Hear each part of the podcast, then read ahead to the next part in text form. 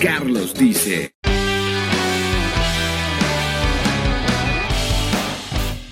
Muy buenas tardes, bienvenidos al podcast de Carlos Dice, soy Carlos Gardés y en esta emisión quiero platicarte que tenemos un invitado de lujo. Él es periodista, su nombre es Ricardo Valderas. Ricardo Valderas, coautor de libros como Caminando sobre el agua, una historia de despojo, para editorial número 0 e Impunemex de editorial Proceso. Es fundador de la revista Aullido, cofundador de la revista digital número 0 también cofundador de Zona Talks, como colaborador y columnista en los medios, El Diario de Guadalajara, Revista Proceso, Aristegui Noticias, Pie de Página, Newsweek en español. Además es encargado de la Red México Leaks y periodista de investigación en Poder Latam. Mención honorífica en 2020 por el Premio Latinoamericano de Periodismo de Investigación. El día de hoy estoy muy honrado de tener a Ricardo Valderas con nosotros. Ricardo, buenas tardes, ¿cómo estás? Carlos, muy buenas tardes, saludos a tu auditorio, gracias por la invitación, todo de este lado muy bien, ¿tú qué me cuentas? Qué gusto poder tenerte de invitado en el podcast, porque México está metido en, en muchos temas, inmerso en temas, pero los que están en medio son los periodistas los que dan la crónica día con día, los que investigan, los que buscan, los que retoman la nota. Ellos son los que están en medio del acontecer diario. ¿Qué nos cuentas de ello? Bueno, en la actualidad tenemos una especie de, problema, no, no me atrevería a decir que es de gobernabilidad, ah, es más un problema de gestión administrativa desde el Estado para garantizar la seguridad de las personas que se dedican a la producción profesional de información, me refiero específicamente a periodistas. Ah, pero este problema no, no se detiene ah, solo en las personas comunicadoras, también afecta a defensores de derechos humanos y, por ende también a las comunidades afectadas por uh, industria extractivista, por delincuencia organizada, a las mismas audiencias que al verse mitigado el derecho al acceso a la información, bueno, pues esto, estos procesos a su vez pues tienen como consecuencia la censura, ¿no? La censura ya sea proactiva de diferentes grupos criminales o de agentes del gobierno, de empresas, a través de los subsidios a los medios de comunicación. Es decir, tenemos un caldo de cultivo muy complejo para que en el Estado el ejercicio de la prensa y, a su vez el, ejercicio de la incidencia a través de la colectividad, de las instituciones de la sociedad civil, puede ejercerse de, manera ah, adecuada y de manera segura. Este contexto evidentemente tiene una serie de consecuencias ah, que, son muy diversas, desde la precariedad de, los aparatos de información, es decir, con los procesos de privatización por los que pasaron los medios de comunicación, bueno, se, se vieron replicados los peores vicios de la industria en, ah, en los agentes de comunicación, ¿no? Me, refiero, por ejemplo, a contrataciones outsourcing, a, limitaciones de, de, seguridad social, por ejemplo, muchos de los periodistas que trabajan temas de seguridad nacional lo hacen sin ningún tipo de respaldo institucional. Aquí, quiero decir con esto? Es decir, sin prestaciones, sin fondo para el retiro, sin NIMS, INISTE, es decir, a ningún tipo de garantía social que deberían ofrecer a los empleadores de los medios de comunicación. Todo esto, pues, justo como derivado de la, de la precariedad a la que se vieron sujetos, hay, hay que ser bastante claras acá, todas, todas las aristas de la industria, es decir, esto no es un fenómeno que caracterice a los medios de comunicación. Tenemos una crisis de outsourcing en el país y evidentemente los oficios que tienen que ver con la labor social, como la docencia, el periodismo, el área médica, pues tienen ah, repercusiones de esa índole, ¿no? Aunado a esto, lo, que sí es característico o que resulta característico a partir de la guerra contra el narco de Felipe Calderón es la violencia que se ejerce en contra de los comunicadores y las comunicadoras. Hasta el último corte de la organización Artículo 19 en México, de, del año 2000 a la fecha se han documentado 151 asesinatos de periodistas en México. Ah, es posible que esto se deba a su, en relación a su labor. De este total, 139 son hombres, 12 son mujeres, Y solo de estos dos casos ocurren en la Ciudad de México, mientras Veracruz, Guerrero y Oaxaca, en ese orden de ideas, encabezan la penosa lista de las entidades más mortales para ejercer el oficio. Esto significa que, los esfuerzos federales, o digamos, tiene una subconsecuencia que es que los esfuerzos federales por adherir a las personas defensoras de derechos humanos y periodistas al Mecanismo Nacional de Protección, ah, pues tiene un fuerte déficit porque está federalizado y concentrado en, en Ciudad Capital, es decir, en la Ciudad de México, y no en los estados en donde más se ejerce la violencia contra la prensa. Esta es una discusión que de hecho eh, está en boga, es decir, ahora mismo están abiertas en todo el país las mesas de discusión sobre el nuevo rumbo del mecanismo nacional y aquí hay varias fallas en cómo se está estructurando la idea, porque las autoridades pretenden responsabilizar a los estados por la seguridad de los periodistas eh, en situación de, movilidad humana por uh, amedrantación de diferentes sucesos. Esto incluye a periodistas y a defensores de derechos humanos, ah, lo cual es bastante alarmante porque también según las últimas cifras de las que se tienen registro en justo en estas mesas, el 80% de las agresiones provienen de los mismos estados. Es decir, la federación está dando carta abierta para que los estados pues simplemente decidan seguir desapareciendo a los periodistas. Este es el contexto más o menos ah, de lo que está ocurriendo, Carlos. Me parece interesante porque las eh, agravaciones que hay eh, se vuelven cifras y se vuelven repetitivas y todo el común denominador pasa en los 32 estados de la República. Entonces, eh, ¿qué deriva esta crisis? hablabas del gobierno de Felipe Calderón, hablabas de gobiernos estatales, pero realmente como reportero dentro del gremio, ¿qué se puede identificar como la hebra donde se puede ir eh, jalando y poder resolver esta crisis de sostenibilidad en el periodismo? Bueno, la fenomenología de la violencia evidentemente es un asunto muy complejo y multifactorial, es decir, no podemos decir que hay una sola causa. Sin embargo, podemos comenzar a definir esta violencia y yo creo que la, la, violencia ponderante en este caso es la violencia de Estado, al no haber, ah, digamos, un, un, análisis nacional a través de la Secretaría del Trabajo y Previsión Social de la situación laboral en la que se encuentran las personas que ejercen el oficio. Es decir, actualmente no sabemos cuántos periodistas se encuentran adscritos a la seguridad social, que es un primer paso para dar garantía al ejercicio de la libertad de expresión. En segundo plano están ah, los modelos de negocios de los medios de comunicación, que como bien sabrás, existen tres procesos por los cuales los medios de comunicación ah, normalmente adquieren los fondos para ejercer el periodismo, que son eh, las pautas por publicidad oficial federales y estatales, así como municipales, las oficinas de cooperación internacional que tienen fondos o grants que están destinados a la producción ah, o al fomento de la libertad de expresión, así como los contratos entre particulares, es decir, la iniciativa privada. El problema con estos tres modelos es que ahora tenemos una discusión ah, que se pone sobre la mesa, es decir, a la gente o las audiencias están exigiendo periodismo de investigación ah, sin estar dispuestos a pagar por él. Y, con esto me refiero a que no existe una ruta clara por la cual las audiencias ah, acepten o reconozcan que, bueno, el, financiar un medio de comunicación o un proyecto periodístico, ah, pues esté libre de, de algún intervencionismo ah, intelectual. ¿A qué me refiero con esto? Que si un medio de comunicación recibe meramente ah, dinero del Estado, bueno, será un medio oficialista. Si recibe dinero de la iniciativa privada, bueno, estará sujeto a las necesidades de la empresa y no necesariamente a las necesidades de la audiencia.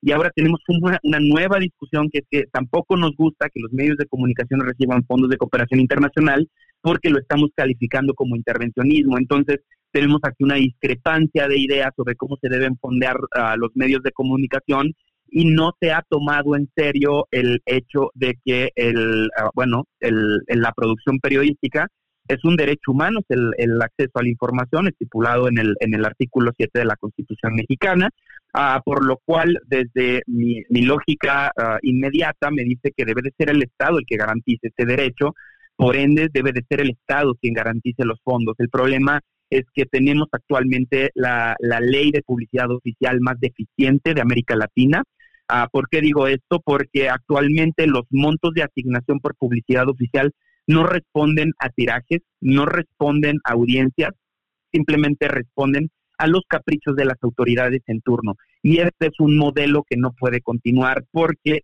se siguen sujetando a los medios de comunicación hegemónicos, al poder, es decir, la relación prensa-poder está sujeta 100% a raíz de las leyes de publicidad oficial que ni el partido Morena que prometió antes de llegar a la presidencia de la República ha podido modificar. Ah, en segundo plano están evidentemente la responsabilidad de los empleadores de los medios de comunicación que ahora mismo, tras, ah, digamos, varias ah, carencias financieras e insuficiencias administrativas, bueno, cada vez van purgando más las salas de redacción y vulnerando la, situación de, de, los periodistas. ¿Por qué? porque no ha habido un modelo de financiación a través de la iniciativa privada que no implique vender la línea editorial de los medios de comunicación. Es decir, si tú recibes dinero de Coca-Cola, no lo último que vas a esperar en ese medio de comunicación es que se expongan los casos de extractivismo de agua que hay, por ejemplo, en la zona de Chiapas, ¿no?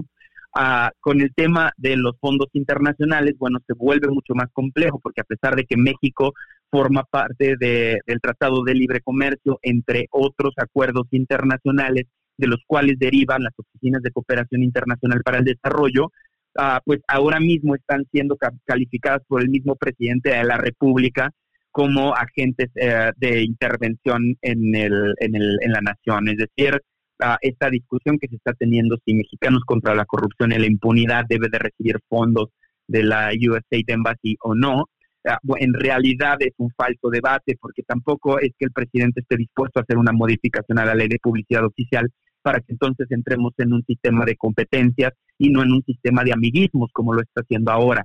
Te pongo un ejemplo, los tres medios de comunicación ah, que más han recibido dinero de la administración de Andrés Manuel López Obrador han sido La Jornada, Televisa y TV Azteca. Televisa y TV Azteca desde eh, muchos años, desde hace muchos años, han estado a la cabeza de las pautas de publicidad. Y esto es alarmante porque no solo tienen acaparada la publicidad oficial, sino que además tienen acaparadas las licitaciones por espectro de radio y televisión, es decir, la infraestructura pública que originalmente se pagó con los impuestos de los mexicanos está al servicio de dos capitales privados que la manejan a su antojo y que están totalmente subordinados a los poderes fácticos que llegan a la, a de la presidencia de la República.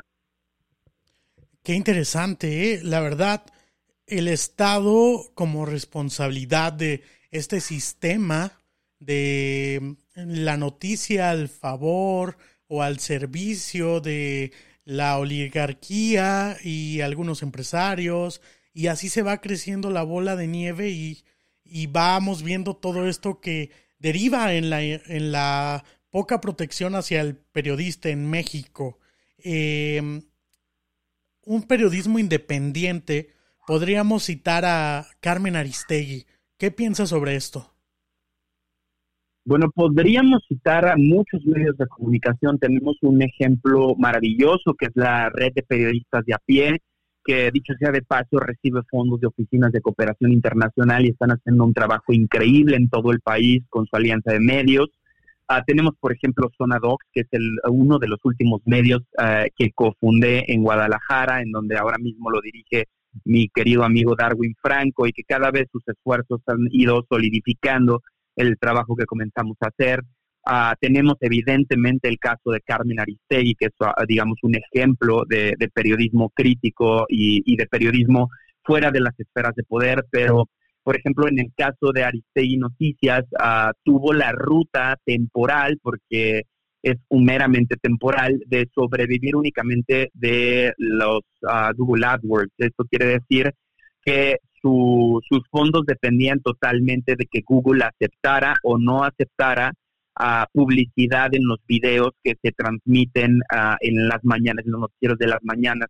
Esto limitaba evidentemente la producción porque, bueno, lo que se monetiza es realmente muy poco para una producción tan grande como la que está acostumbrada Carmen Aristegui con una unidad de investigación que requiere de muchos empleados, de muchos trabajadores que estén ah, todo el tiempo ah, desarrollando proyectos investigativos.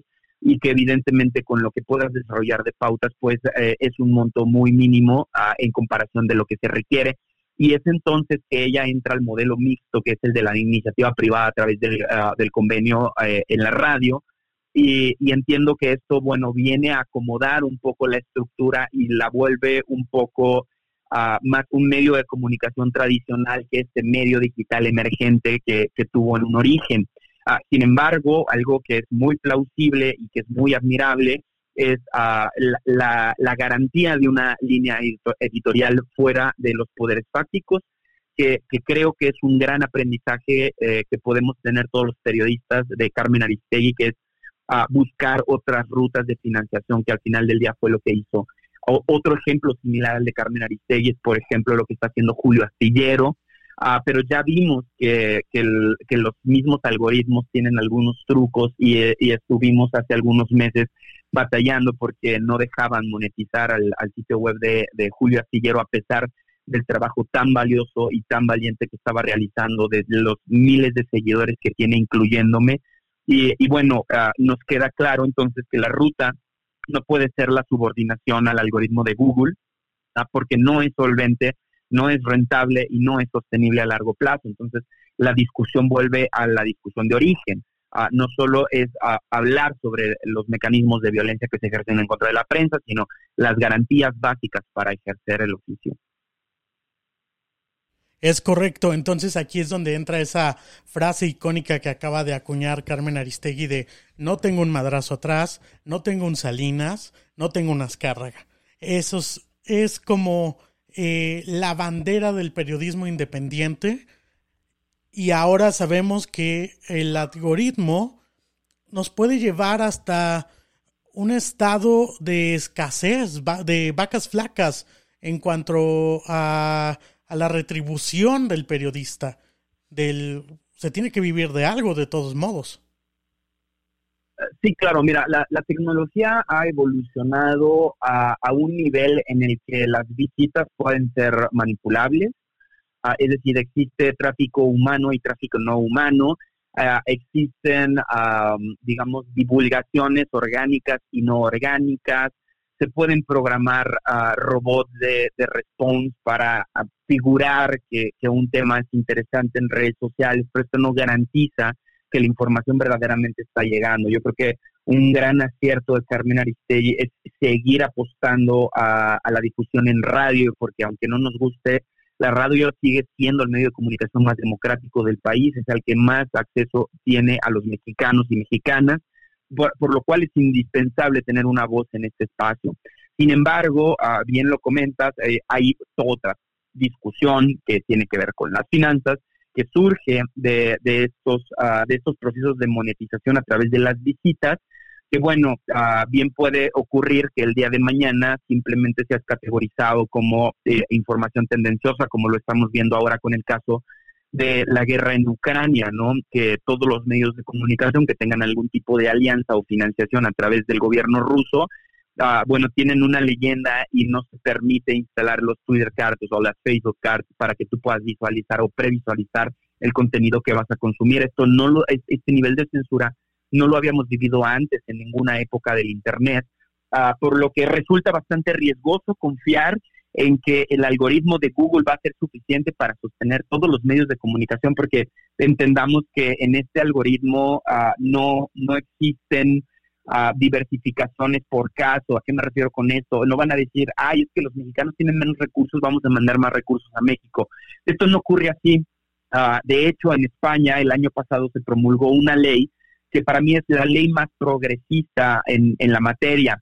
¿Por qué? ¿Qué decían? La ley decía que eh, las plataformas como Facebook, Instagram, ah, es decir, todas las redes sociales que hacen uso de la información de medios de comunicación en realidad estaban lucrando con la producción de los medios de comunicación y se, y se promulgó un impuesto, un gravamen a, estas redes sociales que generaba al mismo tiempo una especie de fideicomiso sin la, sin la figura del secreto fiscal, es decir, nada más una especie de fondo en donde este dinero iba por insaculación a los medios de comunicación que tenían una cuenta en redes sociales, lo cual me parece bastante acertado porque efectivamente los magnates como Mark Zuckerberg están haciendo miles de millones con información que estamos produciendo los periodistas.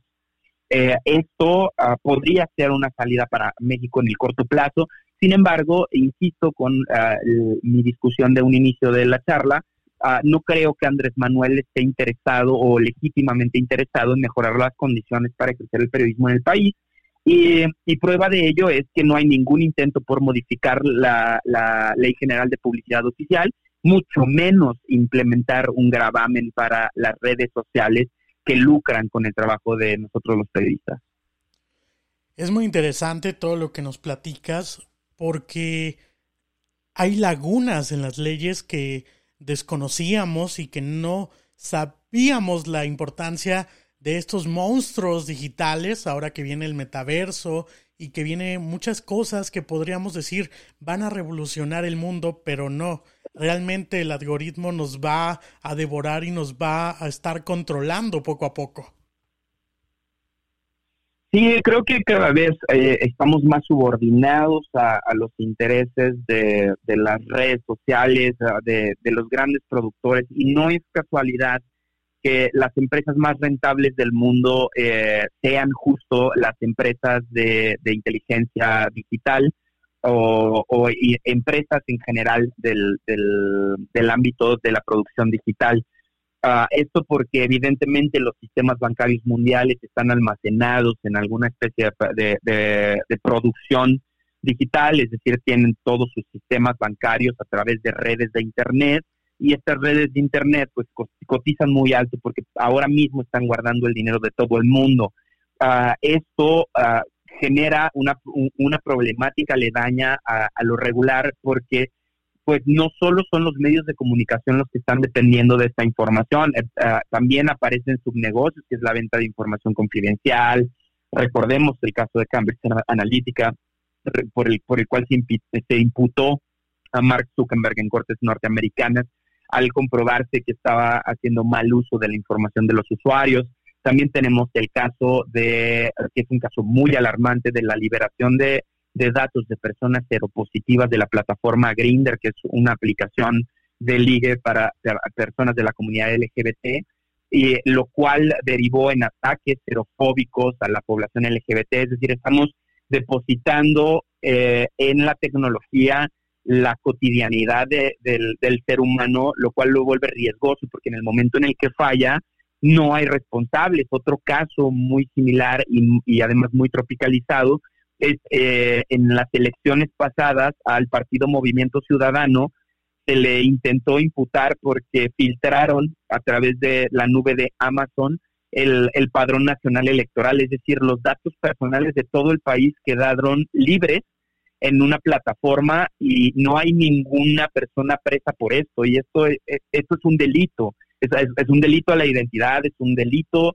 de, manejo de datos personales y no tenemos culpables, ¿no? Y, no necesitamos irnos a los casos de Mark Zuckerberg o a los casos internacionales como lo que ocurre con Grinder o, no tenemos uh, por qué estar ahora discutiendo el internacionalismo de las debilidades digitales cuando tenemos en casa un severo problema de seguridad digital Ah, que dicho sea de paso es otro de los grandes problemas ah, con los medios de comunicación, el montón de amenazas de, muerte, intentos de extorsión que hay en contra de defensores de derechos humanos y periodistas en el país, y, que bueno, la policía cibernética no ha podido resolver ninguno de estos casos. Hay imputados, pero no hay móvil, no, hay gente, que no, hay autores intelectuales en ninguno de los delitos que, ya sean un, delito de violencia física o de violencia digital, Ah, en realidad las cifras de impunidad para violencia contra la prensa ascienden al 98%, una cifra muy alarmante que luego de tres años de gobierno de Andrés Manuel López Obrador tampoco ha cambiado. Lo único que ha cambiado es las ganas de querer responsabilizarse por la seguridad de los periodistas a través de la diseminación del Mecanismo Nacional de, de Protección a Personas Defensoras de Derechos Humanos y Periodistas aterrizar todo eso de la legislación internacional, estos inconvenientes que puedan tener la libertad de expresión en las plataformas, cómo puede haber protección a periodistas en una realidad de este país Eh, tenemos casos como lo que pasó en Baja California, lo que ha pasado en Guerrero, eh, por mencionar algunos periodistas. ¿Cómo llegar a esa protección? Insisto en que no hay una fórmula mágica porque una, México hay casi cuantas personas lo habitan.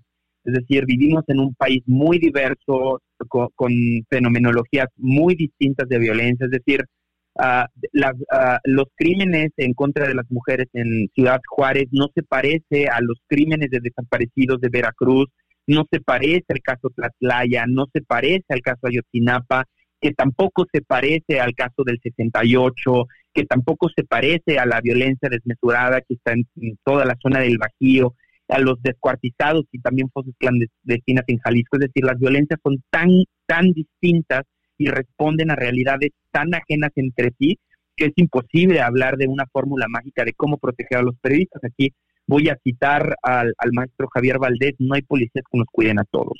Entonces, ah, creo que un primer paso o un paso voluntarioso sería hacer un análisis sobre la, seguridad social de los periodistas, a proyectos como el que se tuvieron durante hace dos administraciones en el que había ah, presupuestado un fondo para que las personas que ejercen el oficio pudieran profesionalizarse, es decir, becas de estudio con convenios a los medios de comunicación, que si ya sabes que les pagan poco, por lo menos que les dejen estudiar.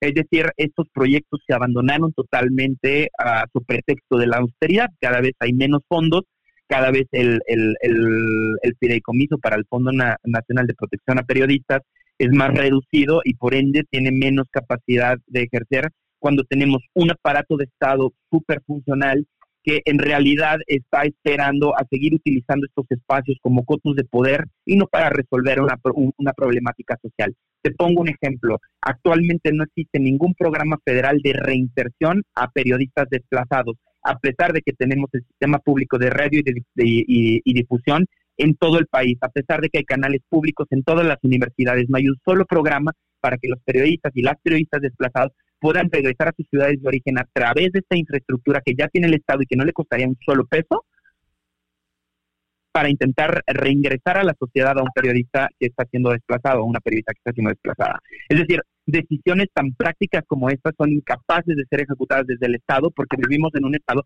al que simplemente no le interesa la seguridad de ninguno de, sus ciudadanos, no solo de los periodistas.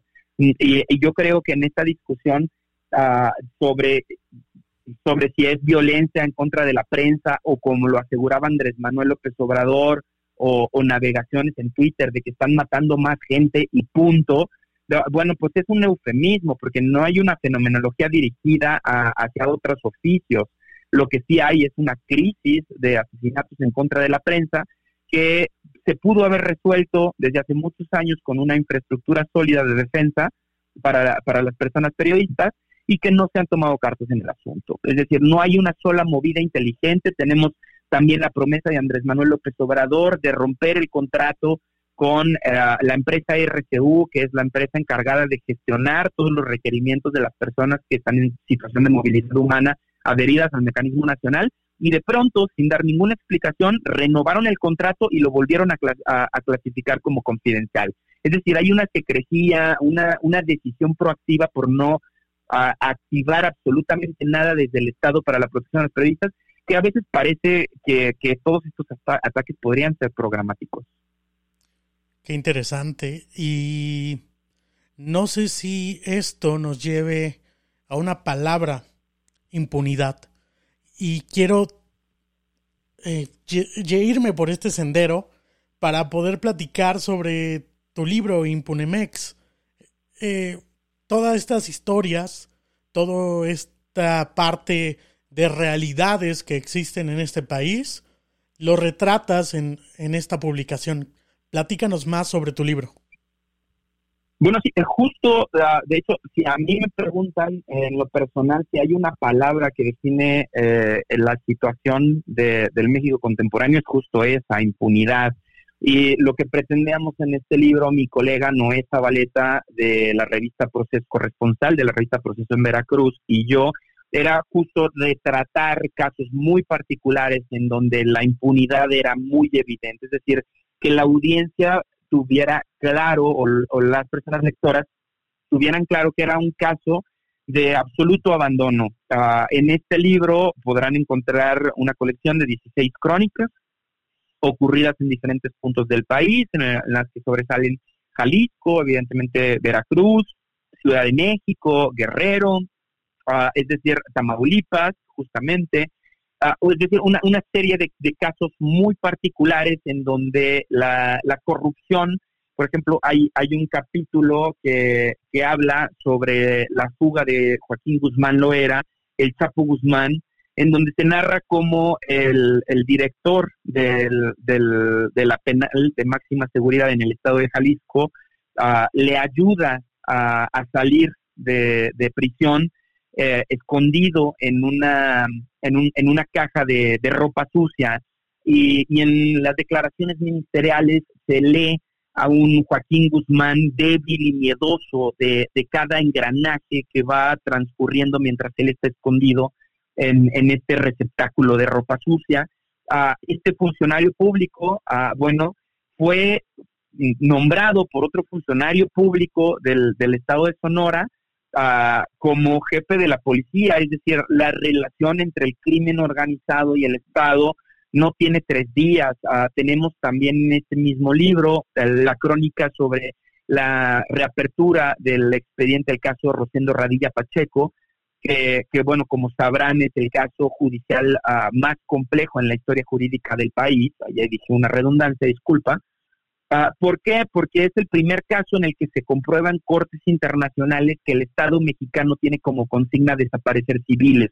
A Rosendo Radilla Pacheco lo desaparecieron en Atoyac, en, en una base militar, por el supuesto delito de componer corridos y posteriormente se comprueba que el ejército mexicano desapareció sus restos y por eso Cita Radilla, su hija, ah, luego de ganar en cortes internacionales, logra que el Estado mexicano se vea obligado a excavar la base militar ah, conocida como Ciudad de los Niños en Atoyac Guerrero.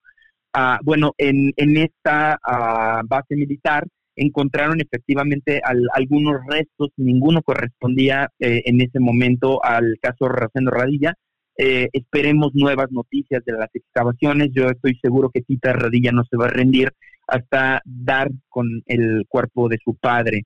Ah, y bueno, ah, sucesivamente todos los episodios narrados en las 16 crónicas de Impunemex retratan casos como estos, en donde el, desgobierno o, el gobierno criminal proactivamente uh, manda desaparecer civiles, desaparecer fondos, desaparecer programas sociales, es decir, ah, todo aquello que refleje el estado de impunidad que define a México. ¿Dónde podemos encontrar este libro eh, de editorial Proceso? Bueno, evidentemente directo en la editorial de, la revista Proceso, uh, que la página es proceso.com. Ah, o pueden encontrar eh, la, versión digital en todas las librerías ah, en línea. Tenemos en Amazon. Mm, ahora mismo solo se me viene a la mente Amazon, disculpa.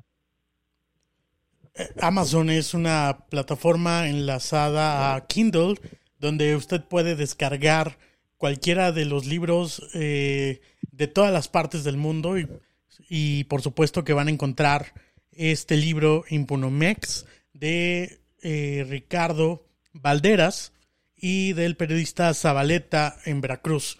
Ricardo, ha sido una charla enriquecedora, nos has abierto los ojos en muchas cosas que eh, no sabíamos de todo el engranaje que existía atrás de, de, las políticas internacionales en medios, en las, en las grandes plataformas.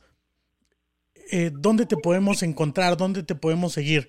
¿En Twitter? ¿En qué medios? Bueno, eh, estoy a sus órdenes directamente en el sitio poderlatam.org, también en el sitio web Aristegui Noticias, como lo dijiste en un inicio, ah, trabajo como corresponsal para Jalisco para Aristegui Noticias, así como en Twitter con el arroba Ricky-Lix- o en Facebook como Ricardo Valderas. Ricardo, eh, te agradezco mucho asistir a esta emisión.